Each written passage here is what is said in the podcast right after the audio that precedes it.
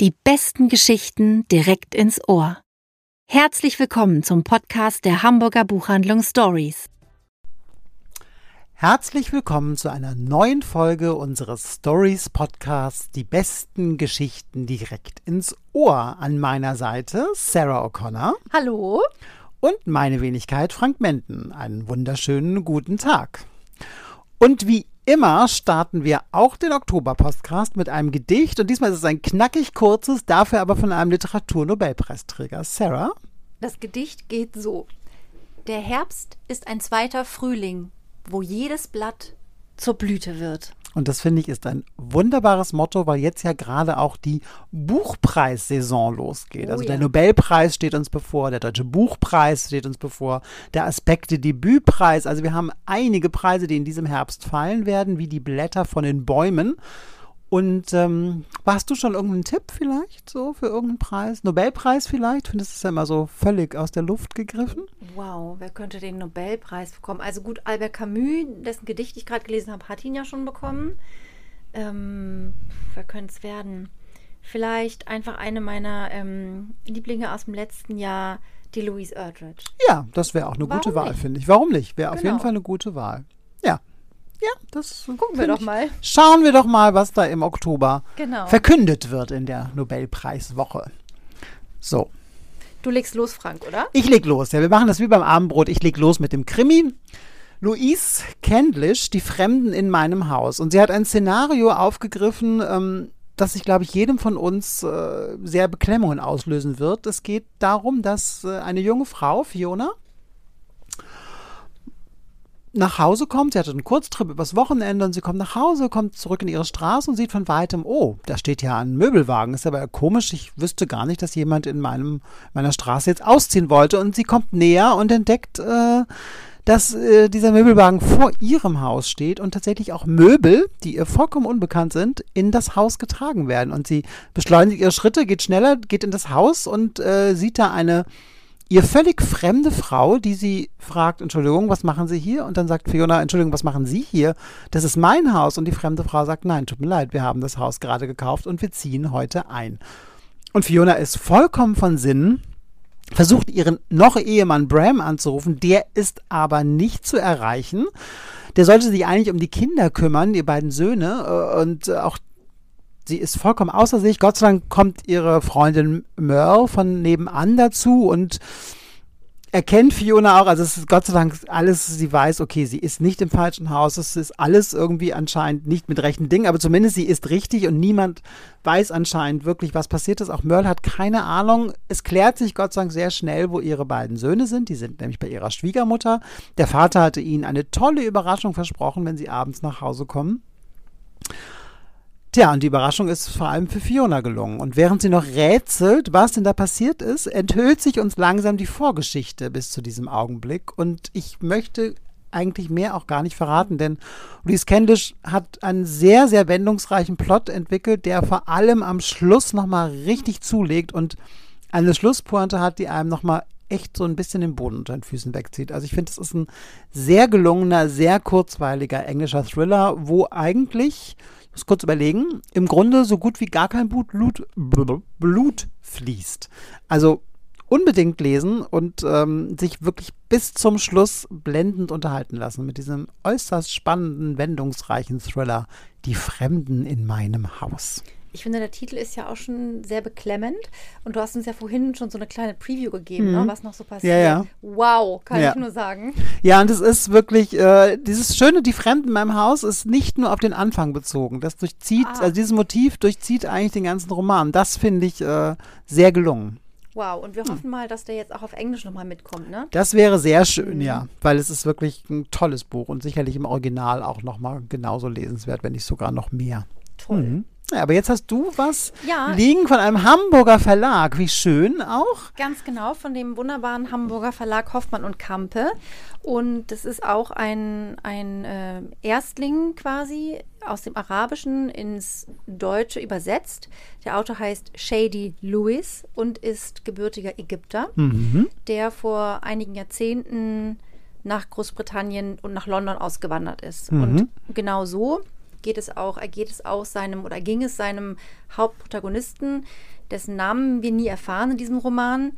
Er ist in dem Buch vor zehn Jahren aus Kairo nach London gekommen und arbeitet seitdem in der Londoner Wohnraumbehörde, Mhm. hat seinen eigenen Schreibtisch, wird deswegen sehr beneidet von Hm. äh, Familienmitgliedern, die noch in Ägypten sind ähm, und verbringt seinen Tag mit seinem zum einen sehr, sehr langweiligen Job, wie er findet, auf der anderen Seite sehr, sehr frustrierenden Job, denn im Prinzip hilft er nicht wirklich Menschen. Das ist ihm sehr schnell klar. Ah, okay. Er vertröstet Menschen Hm. und schickt sie im Prinzip von einer Behörde zur anderen. Ah, okay. Hm. Es gibt immer ganz, ganz viel Papierkram, der ausgefüllt werden muss, Fragen, die beantwortet werden müssen. Im Prinzip gibt er den Leuten ein kleines bisschen Hoffnung, dass sie irgendwann eine Wohnung zugeteilt bekommen. Hm. Also sein Alltag sieht unspannend bis frustrierend Mhm. aus, bis eines Tages er einen Anruf von einem sehr alten Freund aus Kairo bekommt, der eine Bitte hat. Er hat zufällig eine syrische Familie in Kairo kennengelernt, deren Sohn auch geflohen ist, und zwar nach England. Und vor kurzem haben sie erfahren, dass dieser Sohn leider verstorben ist. Gott. Ähm, er ist erst vor kurzem in England angekommen, hat wirklich eine unglaublich ereignisreiche Flucht hinter sich. Ein Teil ähm, ist er im Meer mit einem Delfin geschwommen. Oh. Und das ist tatsächlich wahr. Also Hm. unser Protagonist denkt sich auch, hä, nee, das ist viel zu Hm. abenteuerlich, ist es aber gar nicht. Und der ist jetzt ganz allein in einer Wohnung in London verstorben und seine Mitbewohner hat in so einer WG gewohnt, sind tatsächlich erst durch den strengen Geruch aus seinem Zimmer Oh, wie furchtbar. darauf aufmerksam Mm. geworden. Ähm, und der Freund aus Kairo bittet jetzt äh, unseren namenlosen Protagonisten, die Leiche im Krankenhaus abzuholen und zu beerdigen, ihm ein würdiges Begräbnis zu ermöglichen. Die Familie hat keine Möglichkeit, nach London einzureisen. Also es kann einfach kein anderer Mm. machen. Okay. Und im Prinzip ist das die Mission, aufgrund dessen er loszieht. Und das ist im Prinzip wie so ein, er ist wie so ein moderner Flaneur. Hm. Der, der geht durch London, hat zwischendurch verschiedenste Begegnungen, trifft noch seinen Arbeitskollegen Coyote aus Nigeria. Und während er so dahin geht, Richtung Krankenhaus, geht er in seine eigenen Vergangenheit zurück. Und wir erleben Episoden aus seiner Kindheit in Kairo, ähm, auch noch viele Jahre davor Episoden über seine Großmutter, die, als sie ihren Mann verlor, um ihre Kinder weiterhin zur Schule schicken zu können und um ihnen Essen zu kaufen, als Geschichtenerzählerin von Tür zu Tür gezogen ist. Wahnsinn. Ähm, also ganz, ganz interessante Mhm. Sachen und wirklich zwischendurch hat er immer so unglaublich abstruse Begegnungen. Also er ist zum Beispiel ein koptischer Christ Mhm. und damit eine Minderheit in Mhm. Ägypten, wird aber von den Briten immer als Moslem Ah, bezeichnet. hm. Ähm, und das führt wirklich zu hanebüchenden äh, auch Dialogen. Oder als er dann endlich im Krankenhaus eintritt und ähm, einen Pfleger nach dieser Leiche fragt, ähm, spricht der ihn denn auf sein Ägyptischsein Mhm. an. Und als dann der Protagonist ihn fragt, ja, und wie kommen Sie darauf? Na, Sie sehen ja aus wie so ein Ägypter aus dem Buche, eigentlich wie so ein Pharao. Und bis er dann endlich mal zu dem Anliegen Mhm. seines, seines Kommens, ähm, ja, bis er dahin erstmal kommen kann, muss er irgendwie darüber eigentlich fast schon, ähm, der Vorwurf liegt so in der Luft, warum kennst du dich nicht besser mit ägyptischer Geschichte Ja. aus und so weiter. Also völlig, also wo man denkt so, oh meine Güte. Und ja, das wird wirklich erlebt. Ja, das wird passieren, ja. Denn der Autor Shady Lewis ähm, plaudert wirklich auch aus dem Nähkästchen. Mhm. Und dieses Buch hätte ziemlich schwer werden können. Also wirklich ziemlich schwere Kost, weil es Ist doch gar nicht so dick, ne? es ist gar nicht so Mhm. dick und es geht ja wirklich um, um Geflüchtete, um Heimat, um Heimatverlust, um Rassismus, Mhm. um Vorurteile. Oh, ähm, und das ist aber kein schweres Buch geworden, weil der Shady Lewis das wirklich mit einer Leichtigkeit schreibt. Ähm, da sind manchmal fast schon so slapstickhafte Dialoge dabei. Ich muss Hm. Ja, du hast gestern, gestern hast du ja beim Abendbrot eine Stelle vorgelesen. Ich habe auch herzhaft lachen müssen. Das Ja. ist wirklich, ich finde es ein ganz schöner Ton in dem Total. Buch. Ja. Ein ganz leichter, Mhm. schöner Ton, der auch so schlaglichthaft äh, Situationen so Mhm. beleuchtet. Und ähm, gerade dieses, gerade dieses Leichte bringt aber auch das Schwere ähm, irgendwie so hervor. Das ist mhm. ganz toll gemacht, finde ich.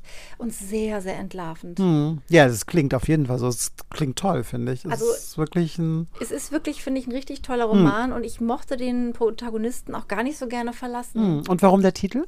Auf dem Nullmeridian, das ist tatsächlich, das war mir gar nicht klar. Der Nullmeridian läuft tatsächlich einmal durch London und zwar in Greenwich ah, okay. gibt es so eine mhm. Stelle bei, bei der Sternwarte. Mhm. Stimmt, stimmt, stimmt. Ja, da kannst genau. du wirklich auf dem mhm. Boden den Nullmeridian mhm. sehen. Und im Prinzip ist das die Teilung in Ost und West. West. Und da wird auch nochmal ähm, auf den, ja, aber eigentlich auf diese Beliebigkeit Bezug genommen, mit der das ähm, vor vielen, vielen Jahren festgelegt mal wurde, ne? festgelegt ja. wurde.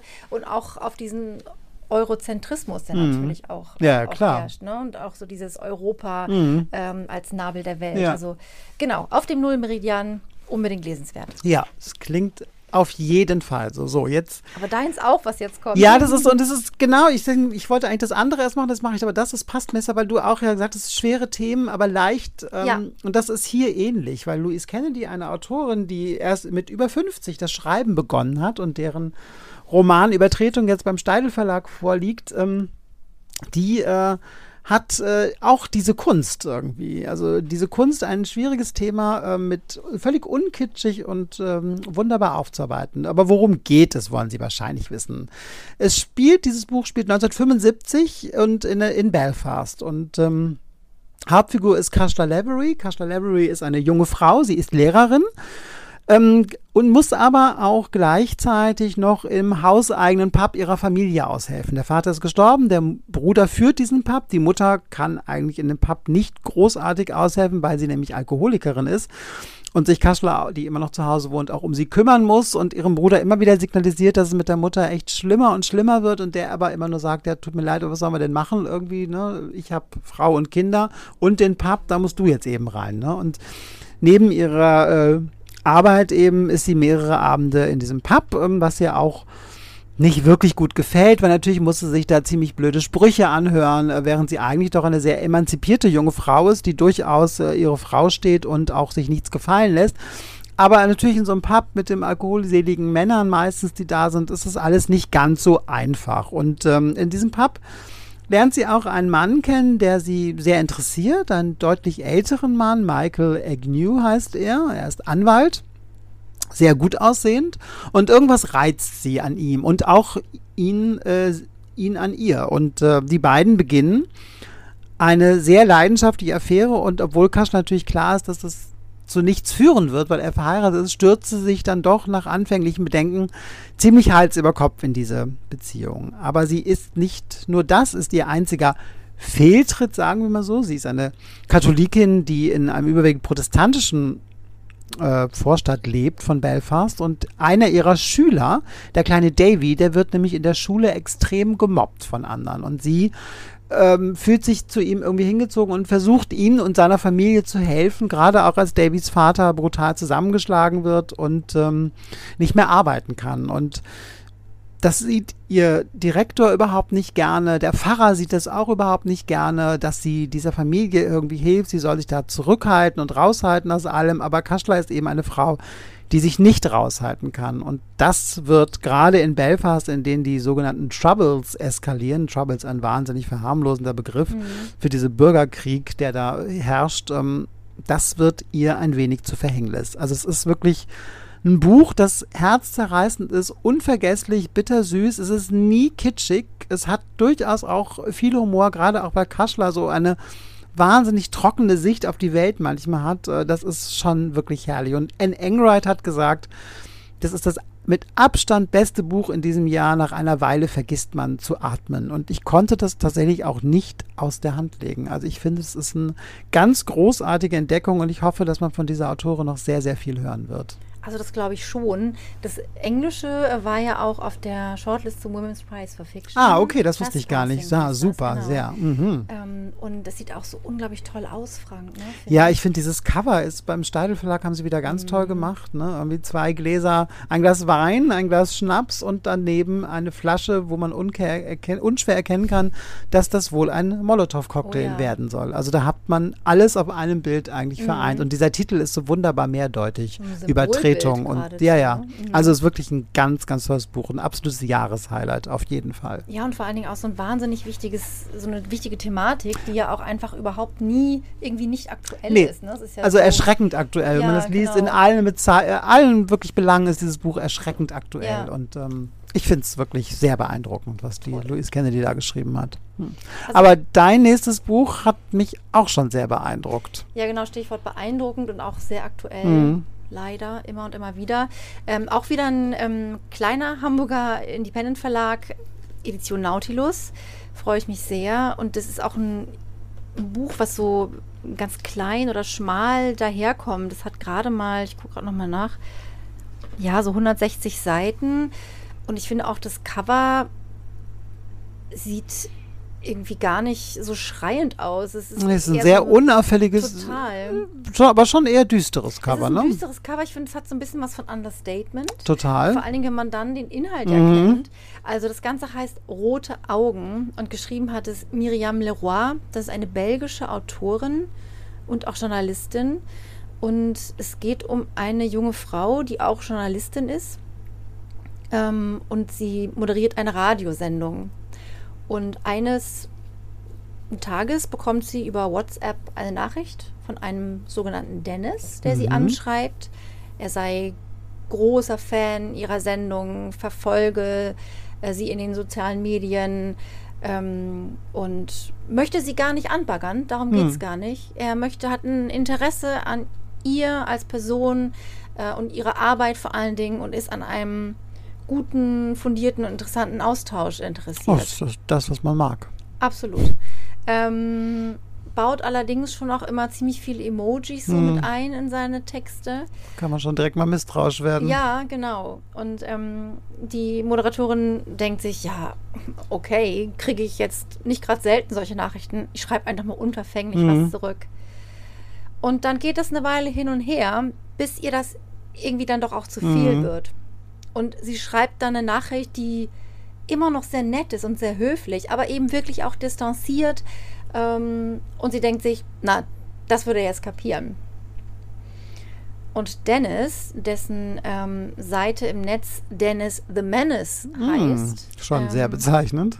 Genau, äh, wo er sich so wutbürgermäßig auch so Hm. richtig schön auslässt, ist alles andere als ähm, erfreut über ihre distanzierte Hm. Nachricht und beginnt daraufhin, sie wirklich handfest zu belästigen.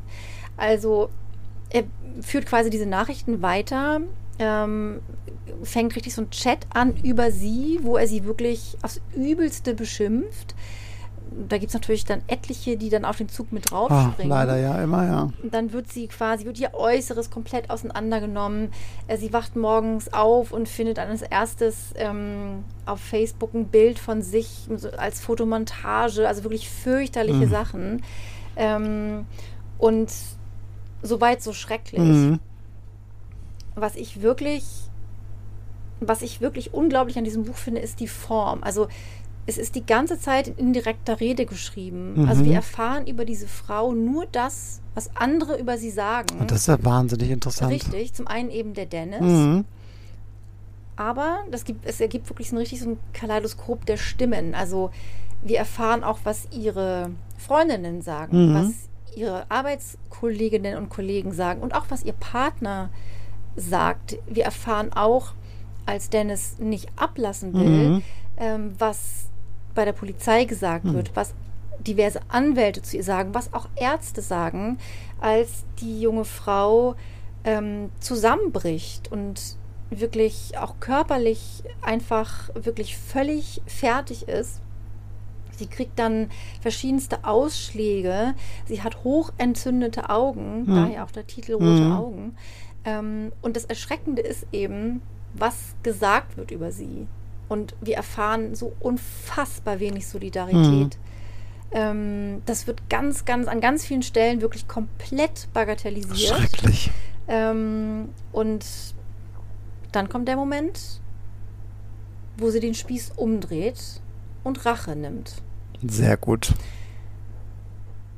Und jetzt Sag ich jetzt nicht- mal. Jetzt erzähle ich nicht weiter. Ah. ähm, also der Schrecken lässt nicht Mhm. nach. Es ist wirklich kein leichtes Buch. Nee, das glaube ich. Ähm, Aber es klingt wahnsinnig eindringlich. es ist wirklich wahnsinnig eindringlich und da steht auch irgendwo, dass es ein, eine Reise in das dunkle Herz der Misogynie sei. Und das, das ist es ist, wirklich ja. komplett. Und ich habe auch in einem anderen ähm, Beitrag gelesen, dass man im Prinzip, dass dieses Buch eigentlich viel mehr macht, als würde man zum Beispiel ein Sachbuch zu dem Thema lesen. Mhm. Weil das wirklich ist es so unmittelbar und so eindringlich. Mir ist wirklich beim nächsten ganz anders geworden.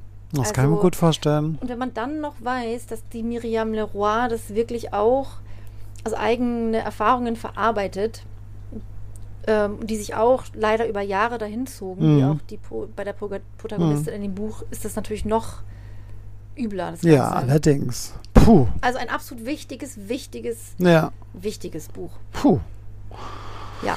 Kannst du uns jetzt irgendwie da wieder rausholen? Ich fürchte nicht so richtig, aber ich mache natürlich trotzdem weiter. Es geht ja gar nicht anders. Und zwar mit einem meiner Lieblinge von der Longlist des Deutschen Buchpreises in diesem Jahr. Charlotte Gneuss Debütroman Gittersee, übrigens auch nominiert für den Aspekte äh, Literaturpreis für das beste deutschsprachige Debüt. Und äh, Monika Helfer wird auf dem Umschlag zitiert. Kennen Sie das? Ihr Herz lodert, aber Sie tun so, als hätte es nie gebrannt. Das Herz der Charlotte Gneuss ist der einsame Jäger. Und das hat mich extrem neugierig gemacht. Ähm, der Roman spielt in Gittersee 1976. Gittersee ist eine, ein Vorort oder ein Stadtteil von Dresden und hier lebt Karin. Karin ist 16 und Karin ist ein junges Mädchen. Sie hat eigentlich ist sie ein ganz normaler Teenager mit ein bisschen mehr Verantwortung zu Hause, weil die Mutter eigentlich mehr oder weniger abwesend ist. Ähm, sie tröstet den Vater, der darüber sehr, sehr, sehr traurig ist. Ähm, sie hütet ihre kleine Schwester, weil sonst niemand da ist. Sie hilft der Großmutter im Haushalt. Sie ist aber auch äh, durchaus immer dazu bereit, mit ihrer besten Freundin Marie stundenlang fernzusehen, verrückte Frisuren auszuprobieren und all das, was man eben so als 16-Jährige so gerne macht. Und sie hat auch einen Freund, Paul. Und Paul ähm, ist in einem Job, äh, den er eigentlich nicht möchte, aber den ihm eben äh, das System erlaubt ihm nicht, den Beruf eigentlich zu ergreifen, den er möchte. Und er fragt sie eines Tages so, ob sie Lust hat, mit ihm äh, zu einem großen Abenteuer aufzubrechen. Und äh, Karin findet das natürlich schon spannend, aber andererseits hat sie eben versprochen, auf ihre Schwester aufzupassen. Und dann sagt sie, nee, tut mir leid, kann ich leider nicht. Und sie erfährt dann, dass Paul in den Westen geflogen ist.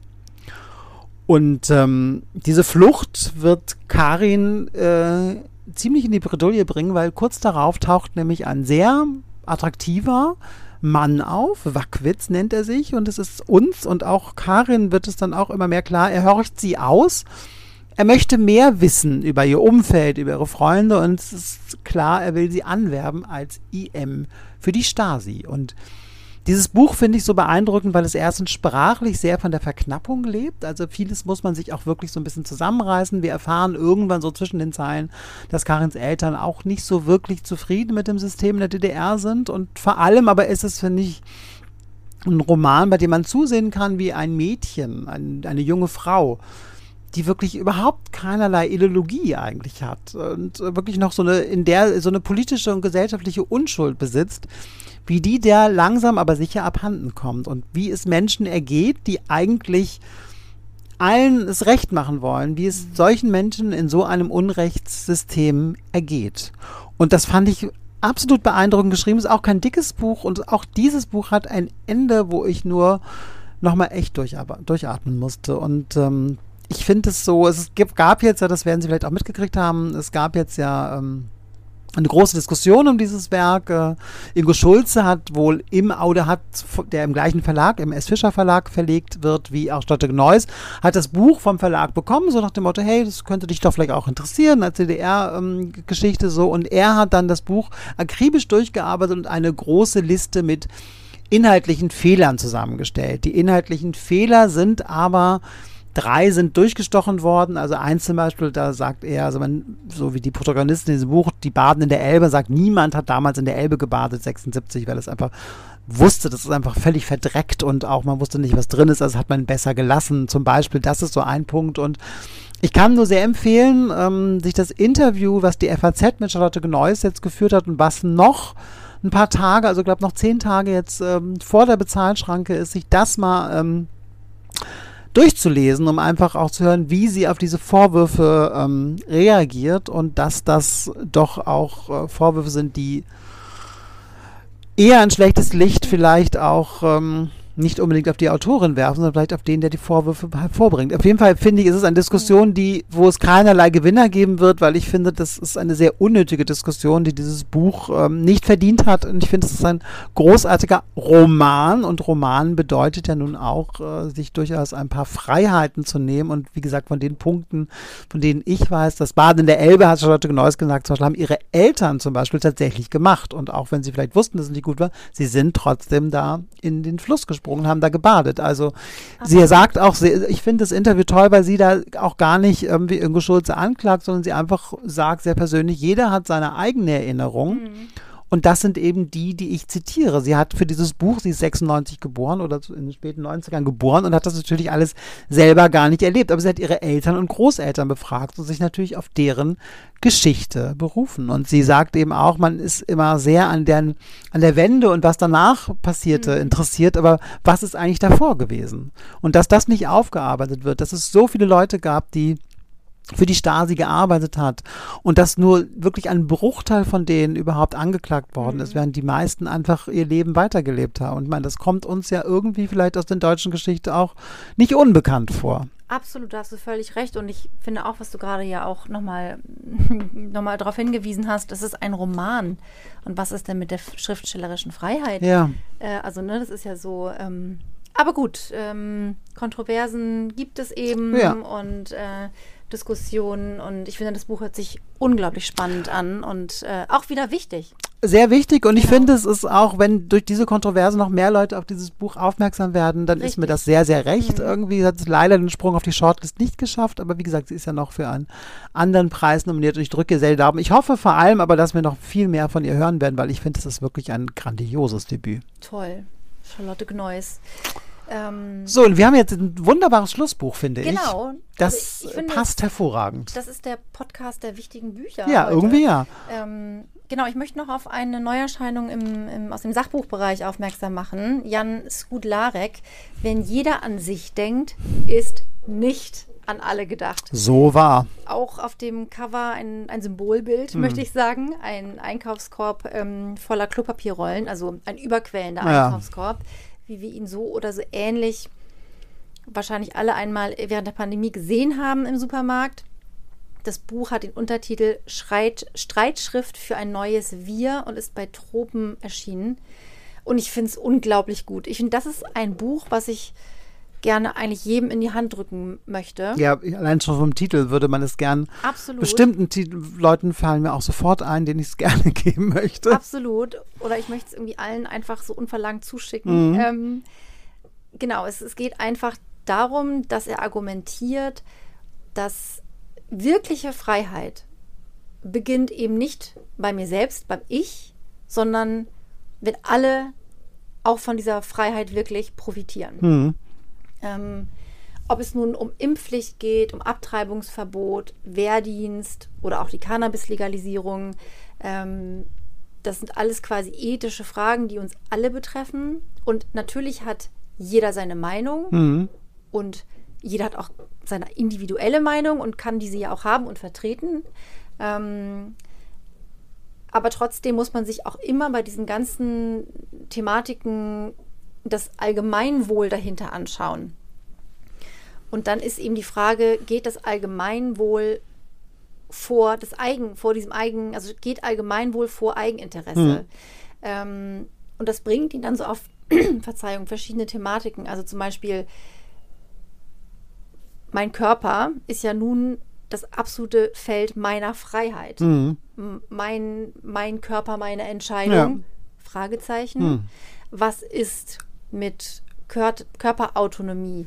Und da bringt er zum Beispiel als Beispiel hm, die äh, Beteiligten an den Protesten der letzten Generation, die mhm. sich ja ihren Körper ähm, zum Beispiel an einer Straße festkleben. Ähm, und viele finden das ja auch irgendwie völlig drüber und unangemessen. Dennoch ist es deren Körper und ich kann mich entscheiden, meinen Körper jetzt auf der Straße festzukleben. Ja. Aber natürlich gibt es auch eine größere Dimension mhm. des Ganzen. also das guckt er sich wirklich an. Und natürlich hat ja die Pandemie ähm, genug äh, Situationen aufgeworfen, die natürlich äh, ganz herrliche Beispiele bieten, wie zum Beispiel die Maskenpflicht. Oh ja. Oder auch das, das halbherzige Tragen dieser derselbigen, wo man aber ja auch empirisch natürlich auch nachgewiesen hat, dass eine Maske richtig getragen, eine FFP2-Maske wirklich äh, auch schützt Ja. vor der Ansteckung. Ne? Haben Also wir am eigenen Leib erlebt hier im Laden. Wir hat uns keiner von uns hat sich während der Arbeit angesteckt. Ne? Absolut. Mhm. Und ähm, ne, er geht dann auch in den Liberalismus rein, wie dieser Begriff sich auch verändert hat. Also der war ja auch mal, ähm, das war ja auch mal was ganz Positives, Mhm. als es quasi gegen diesen Absolutismus abzulösen, auch von, von der, der Mo- Monarchie zum Beispiel. Ähm, aber was eigentlich aus diesem Begriff geworden ist, dass es eigentlich eher wirklich so eine Ich-Denke ist. Also ich zuerst, ich vor allen anderen. Als wären wir hier irgendwie alleine auf dem Planeten. Oder auch Tempolimit, auch wieder so eine Sache. Ne? Nur da wird dann auch gesagt, naja, ich möchte halt gerne mit 200 Sachen über die Autobahn pesen in meinem Porsche oder, oder meinem SUV. Ähm, ist, doch mein, ist doch meine Sache. Außerdem, ihr könnt es doch auch machen. Aber da wird zum Beispiel ja auch vergessen, nee, Moment mal, das kann aber verdammt gefährlich werden für, für Mitmenschen, die eben auch da sind und auch unterwegs sind auf der Straße. Und was ist mit der Umwelt? Ja. Also, und das wiederum ist ja was, was uns alle betrifft. Denn wir alle könnten ja besser leben und dann im, in der Konsequenz auch wieder freier leben, ähm, wenn wir das Klimaziel erreichen, zum Beispiel. Also da hängt irgendwie immer sehr, sehr viel dran und der, ähm, der Skudlarek deckt wirklich sehr viel auf, hält uns schönen Spiegel vor, ähm, gibt uns wirklich was zum Nachdenken mit und aber auch ganz praktische Handlungsbeispiele. Also ich finde, es klingt super. Total. Also er entwirft wirklich ein prakti eine praktische Anleitung für so solidarisches Handeln im Zeitalter der Krisen und im Prinzip ist die äh, Konklusion des Ganzen keine Freiheit ohne Gerechtigkeit. Klammer auf, für alle, Klammer zu. Ähm, So war. also ja, das Buch finden Sie bei uns in der Buchhandlung und natürlich auch in allen anderen. Und es lohnt sich sehr, wenn Sie das alles schon wissen, dann gern zum Verschenken. Unbedingt. Ja, alles klingt toll. Sarah, ich bin begeistert. Ich auch, Frank. Das war wunderbar. Ja, absolut. Danke. Ich hoffe, dir. es hat Ihnen auch so gut gefallen. So wie uns, genau.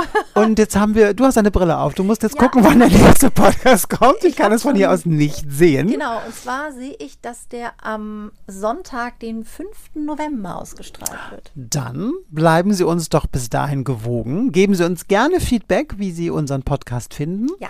Und dann verbleiben wir bis bald in der Buchhandlung oder bei Ihnen direkt am Ohr. Vielen, vielen Dank. Tschüss. Tschüss!